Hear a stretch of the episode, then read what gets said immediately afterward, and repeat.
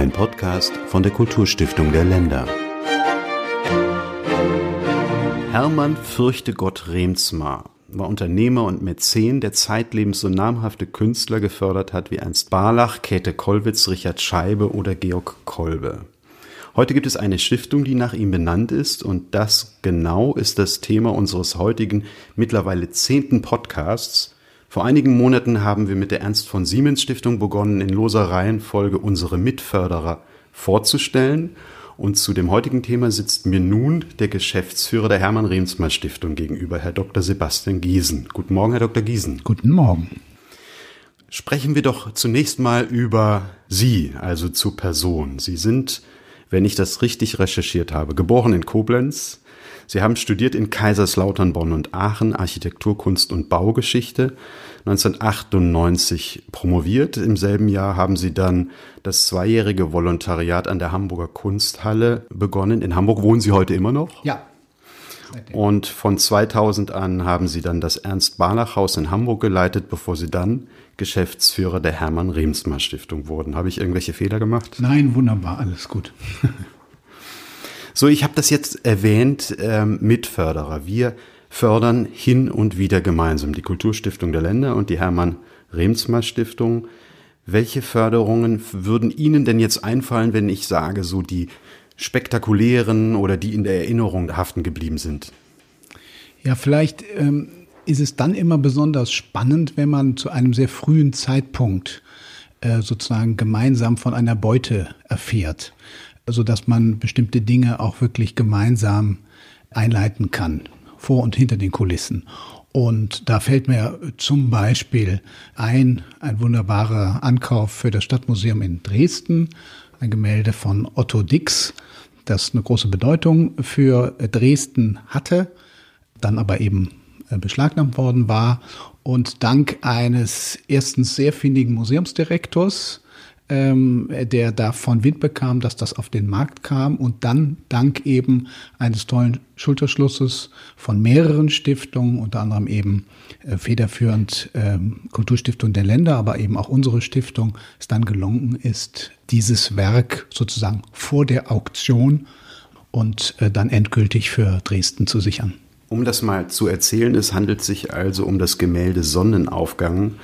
Ein Gemälde, wo die Sonne ein grelles Licht auf 13 fliegende, landende Krähen wirft und ein tristes Winterfeld. Ähm, das Ganze war 1937 Teil der Münchner Ausstellung Entartete Kunst und Sie waren relativ, wie ich jetzt gehört habe, von Anfang an mit dabei. Wie hat sich denn in diesem Fall jetzt konkret so eine Kooperation gestaltet? Also wir kannten äh, den äh, Direktor des Stadtmuseums in Dresden, Herrn Postmann, schon seit längerem und insofern äh, ist sowas ja immer auf informeller Ebene ganz wichtig. Und der morste uns also an, dass er erfahren hätte, dass dieses Gemälde eben in eine Versteigerung kommt. Und in dem Falle lag es und liegt es, äh, glaube ich, immer nah. Und so haben wir das eigentlich immer auch erlebt, dass man dann sogleich äh, bei der Kulturstiftung nachfragt, was habt ihr denn gehört, wisst ihr davon was und so weiter. Und damals war es eben auch so. Und ich weiß, dass äh, Frau Kaiser-Schuster damals auch schon ganz gespitzte Ohren hatte, hatte und dann äh, sogar im dritten Schritt mit der Rudolf August Oetker Stiftung ist es dann gelungen, noch einen, einen weiteren Partner hinzuzubekommen. Und das sind genau die Projekte, denke ich, die erstens sehr erfolgreich sind, weil in dem Falle tatsächlich man das Bild vor der Auktion noch sichern konnte. Und, und andererseits eben ähm, äh, sehr schön für den Förderer natürlich selber, dass er äh, frühzeitig dabei ist und eingebunden ist. Und äh, das haben wir äh, damals eben als sehr beglückend empfunden. Und insbesondere dieses Bild ist es so wirklich ein, ein absolut ahnungsvolles, zeittypisches Bild 1913 entstanden. Also man meint da also schon so ein bisschen Weltuntergangsstimmung drin äh, zu sehen. Es war eben Dix besonders wichtig. Er hat es äh, dorthin geschenkt und ähm, dann war der Verlust natürlich sehr herb äh, für Dresden. Und dass das gelingt, dass das gelungen ist, äh, wieder nach Dresden äh, zu holen und dauerhaft in eine öffentliche Sammlung ist natürlich super. Die von Ihnen soeben erwähnte Frau Kaiser-Schuster ist übrigens Dezernentin bei uns im Haus. Und für die, die es interessiert, auch in anderen Podcasts der Kulturstiftung der Länder zu hören. Was fällt Ihnen noch ein an Kooperationen? Ja, ein ganz großes Projekt äh, für unsere Stiftung, äh, wo aber dann auch die Kulturstiftung der Länder dabei war, äh, war im Grunde der Erwerb eines großen Konvoluts von Werken Philipp Otto Runges. Ähm, das waren Leihgaben, die im Grunde 100 Jahre in der Hamburger Kunsthalle schon waren. Das war ein äh, kurioser Leihvertrag, den Alfred Lichtwag noch, äh, der erste Direktor, ausgehandelt hatte und nach noch preußischem Landrecht galt. Äh, also noch vor Einführung des BGBs. Ganz interessant. 1795. Sehen Sie, Sie wissen das genau und wunderbar. Und da haben sich also erstmal Juristen äh, sehr drum gekümmert und fanden das natürlich auch sehr spannend, einen solchen Leihvertrag zu sehen. Die Familie Runge hatte sich dann entschlossen, dieses große Konvolut an die Hamburger Kunsthalle zu verkaufen. Das waren wirklich Schlüsselwerke für Runge und Runge ist ja sozusagen neben Friedrich der Säulenheilige der Hamburger Kunsthalle. Insofern galt es in zwei großen Etappen, in zwei großen Etappen, ähm, in dem Falle war die Hermann-Rehnsmann-Stiftung äh, federführend, in zwei großen Etappen diese insgesamt elf Werke für die Hamburger Kunsthalle zu sichern. Und auch da war der Schulterschluss ganz klar mit der Kulturstiftung Länder, Ernst von Siemens Stiftung, der Name war ja eben schon gefallen und anderen.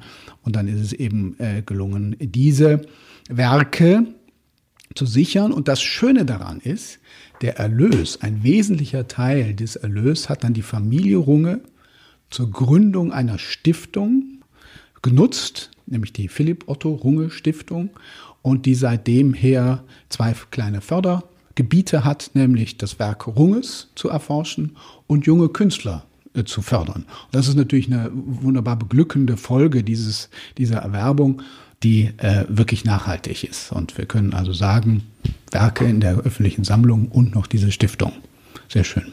Wenn Sie sagen, die Hermann-Remsmar-Stiftung war da federführend, dann heißt das, Sie äh, sind verantwortlich im Umlaufverfahren abzufragen, wer zahlt wie viel oder wie, wie genau sieht da die Arbeitsteiligkeit aus? Also in dem Fall war es so, weil wir natürlich als Hamburger Stiftung bei dieser Erwerbung nicht aus der Verantwortung kamen. Das wollten wir auch nicht. Wir haben also einen wesentlichen Teil dieser Erwerbung auch gestemmt und insofern äh, ging von uns da auch äh, sicherlich eine gewisse Dynamik aus.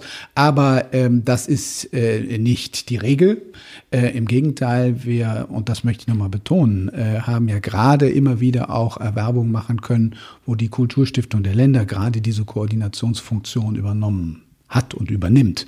Und da sehen wir auch eigentlich den, den sozusagen den natürlichen äh, Auftrag für die Kulturstiftung, diese Koordinationsrolle ähm, zu nehmen. In diesem Fall wie gesagt, das war so eine Hamburger Angelegenheit. Wir konnten es nicht alles alleine machen. Insofern war es wichtig, dass andere hinzutreten. Hm, aber ähm, Koordination, Schulterschluss, Konsortiumsbildung, das sind die Stichpunkte, die für unsere Stiftung, aber natürlich hier für die Kulturstiftung auch zentral sind.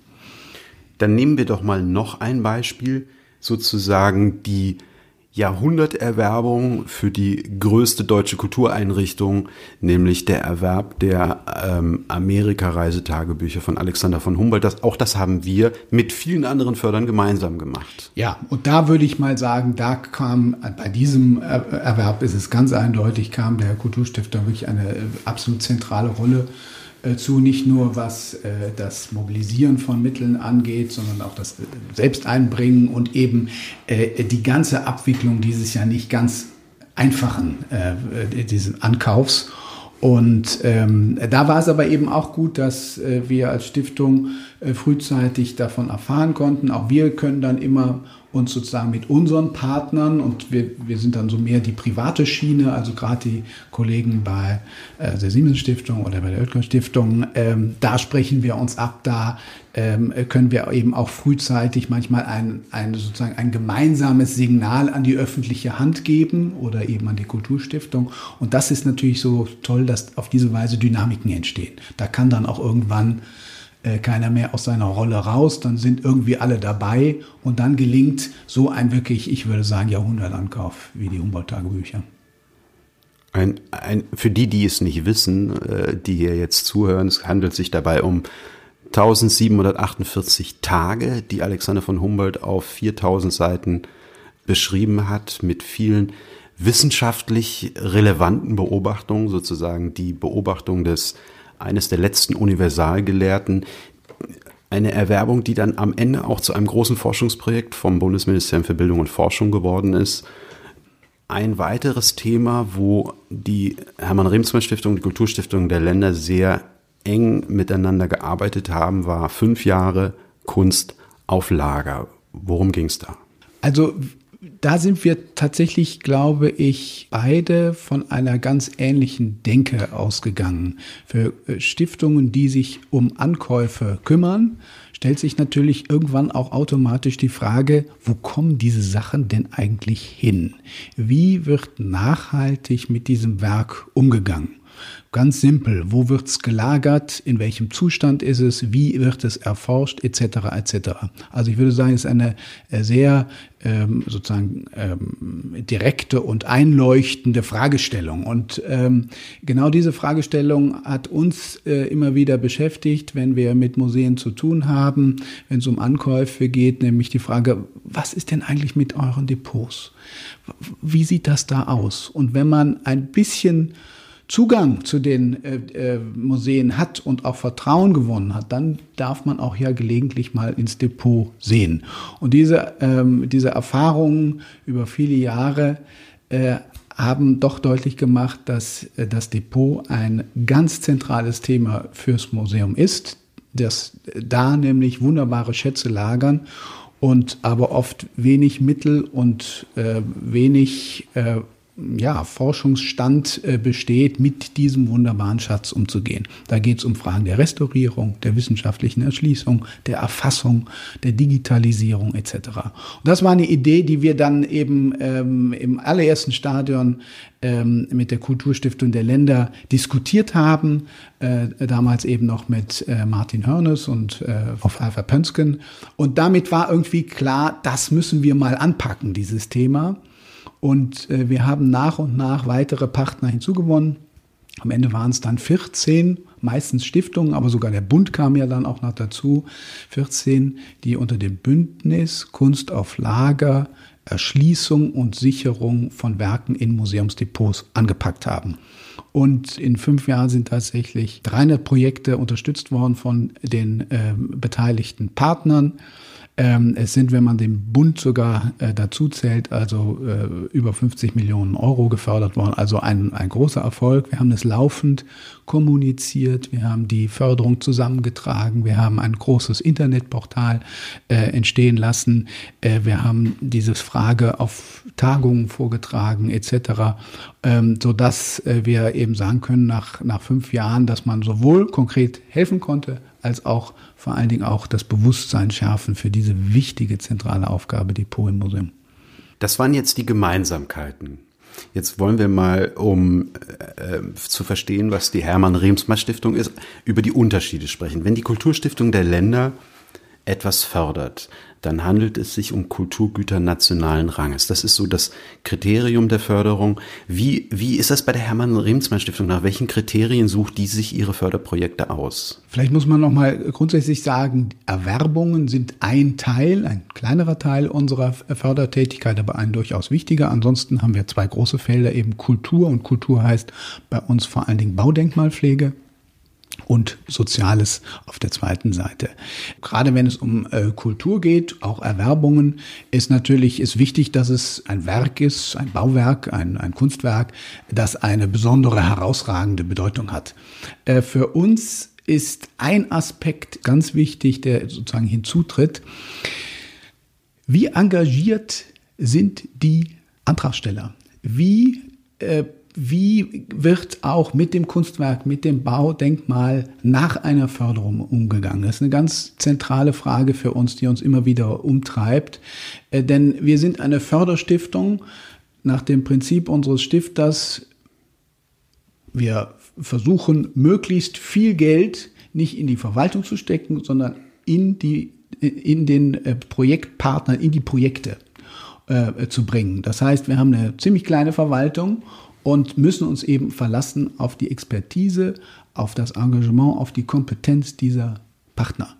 Auf die sozialen Projekte, die ich ja wirklich spannend finde, würde ich gleich noch mal gerne zu sprechen kommen. Ähm, ich habe aber auch wahrgenommen, Sie haben auch einen gewissen regionalen Fokus. Ja, das ist richtig. Wir sind ja in Hamburg beheimatet und wir definieren also äh, Norddeutschland als ein wesentliches äh, Fördergebiet, dann Ostdeutschland. Das hat einfach den Hintergrund, dass die Stiftung 1988 gegründet worden ist und dann eben unser Stifter auch so beglückt war von den Ereignissen 1989 äh, und folgende, äh, dass eben Ostdeutschland sehr in den Fokus gerückt äh, ist. Das, da spielt natürlich auch die Baudenkmalpflege eine große Rolle, die wir jetzt die letzten 30 Jahren dort auch viel gemacht haben. In den letzten Jahren sind aber auch noch andere Projekte hinzugetreten, zum Beispiel in Polen.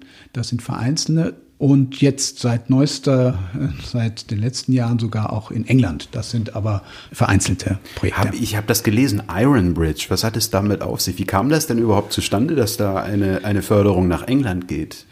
Äh, also die Stifterfamilie, kann man so sagen, hat seit Jahrzehnten ein sehr enges äh, Verhältnis zu England und auch unser Vorstand ist mit großen England-Freunden Sie können auch sagen, Hamburg hat ja auch so einen England-Tick ein bisschen. Ähm, ähm, also es gab immer eine, eine innere äh, starke Beziehung zu England und offen gesagt, die Ereignisse um den Brexit haben uns alle sehr nachdenklich gemacht.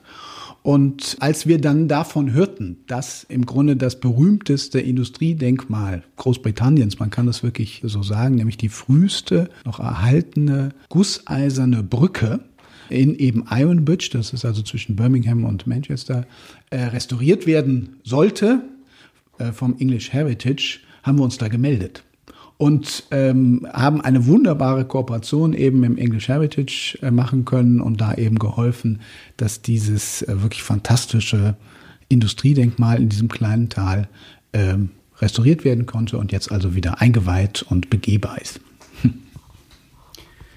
Kommen wir doch mal auf den Namen der Stiftung zu sprechen. 1988, Sie haben es gerade gesagt, hat Hermann Hinrich Remsmar in Gedenken an seinen Vater, den Unternehmer und Mäzen Hermann Fürchtegott Remsmar, die nach dem Vater benannte Stiftung ins Leben gerufen. Was war das für ein Mensch? Also Hermann Remsmar ist ein Unternehmer gewesen, äh, der mit seinen Brüdern ähm, einen großen international agierenden Zigarettenkonzern aufgebaut hat, war Unternehmer, ähm, ursprünglich eine aus Ostfriesland stammende Familie, die dann aber eben in den 20er Jahren äh, erst, äh, das war noch der Großvater Bernhard Rehnsma, eben eine Fabrik äh, hatte. Und diese ähm, örtliche äh, Firma haben dann die eigentlich drei Brüder Remsmar zu eben einem großen Unternehmen gemacht, das dann auch nach Altona in den 20er Jahren übergesiedelt ist.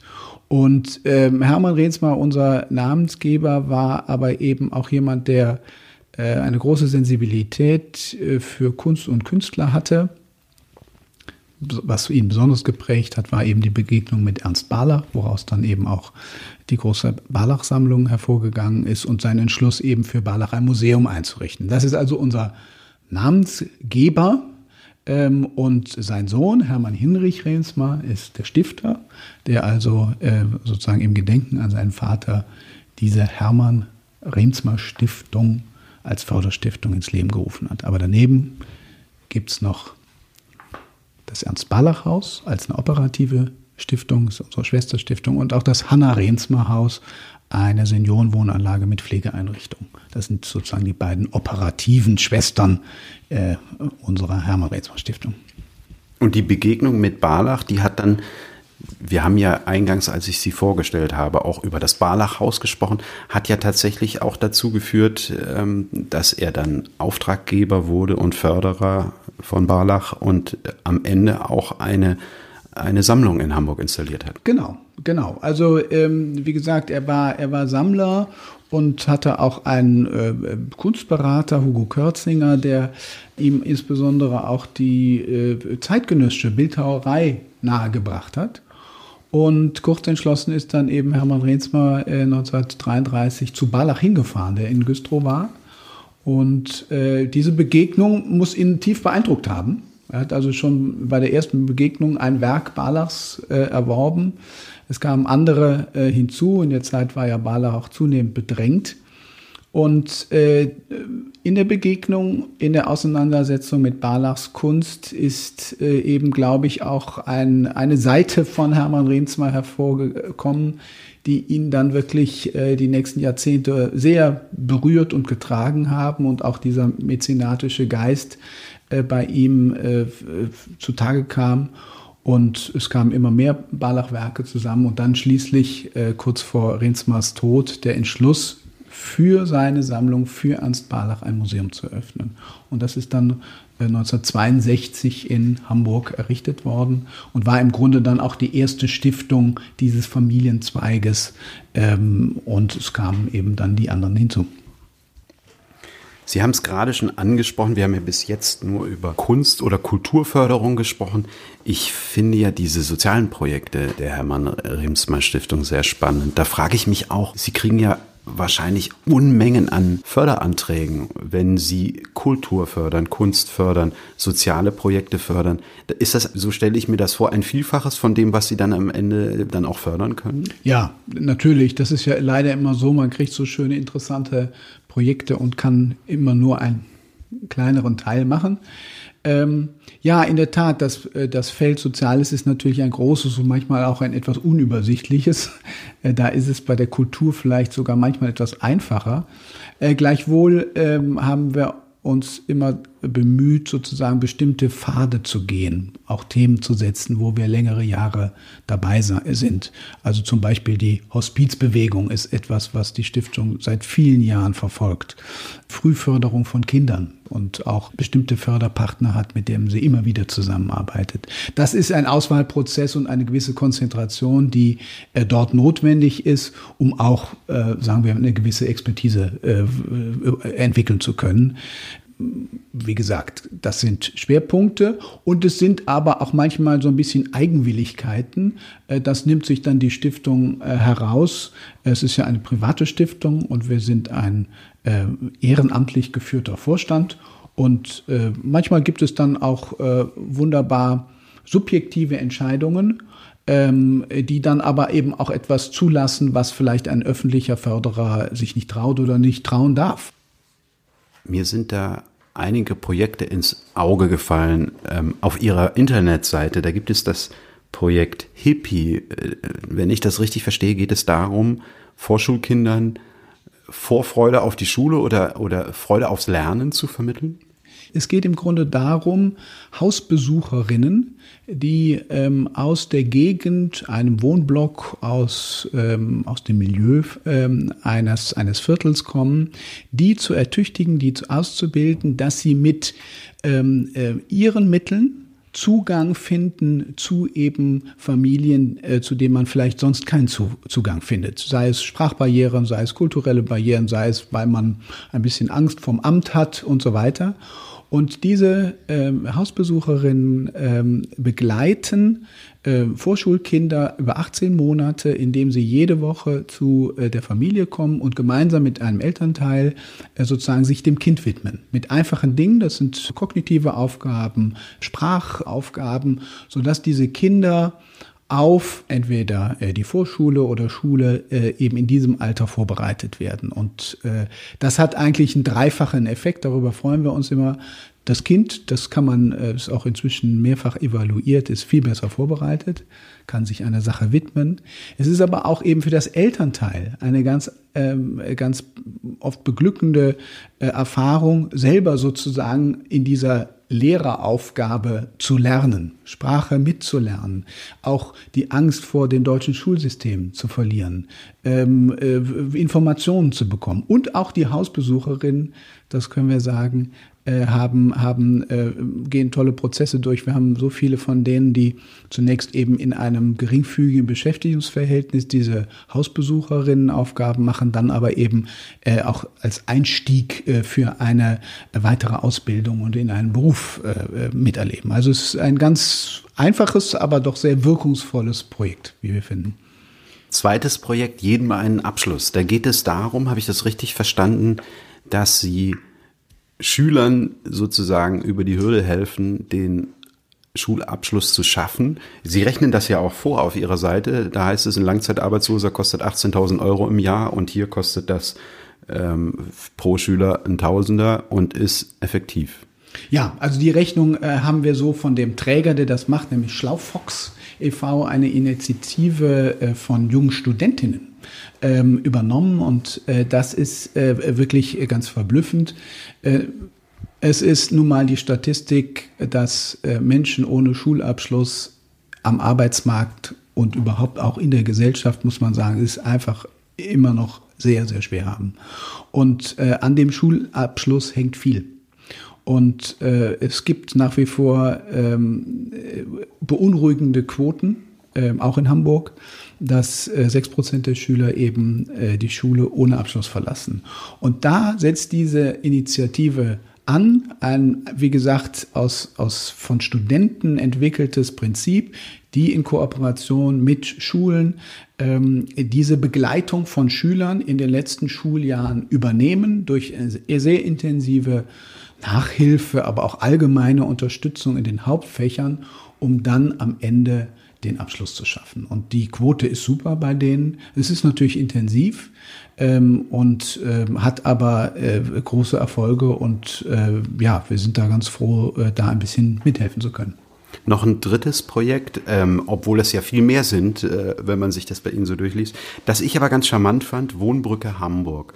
Da habe ich so verstanden, da werden Migranten auf ein Mietverhältnis vorbereitet und die Vermieter auf die dann einziehenden Migranten in einer Weise vorbereitet, so dass man dann in irgendeiner Weise sprachlich und äh, der Form nach zueinander kommt.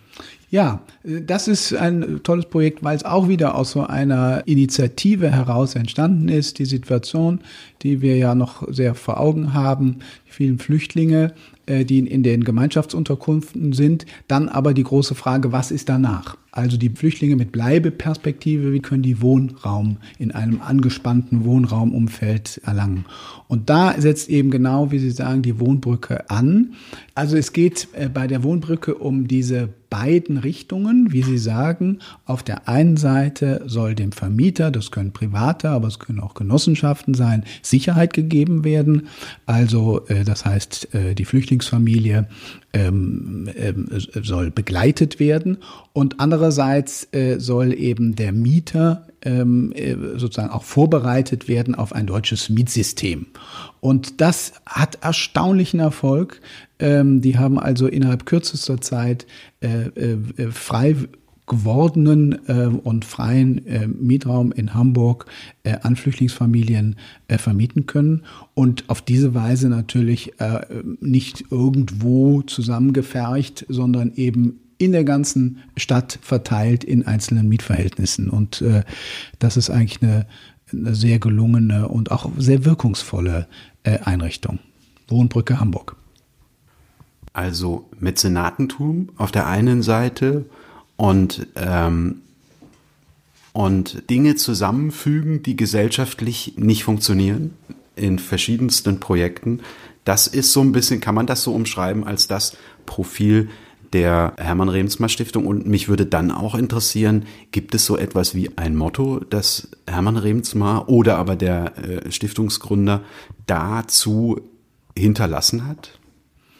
Ach, Vielleicht darf ich das so sagen, ähm, Familie Remsmar äh, ist sehr zurückhaltend, was generelle Formeln angeht. Ich glaube, was ein wesentlicher Kern unserer Stiftung ist, ist tatsächlich das, dass man Vertrauen in die handelnden Partner hat.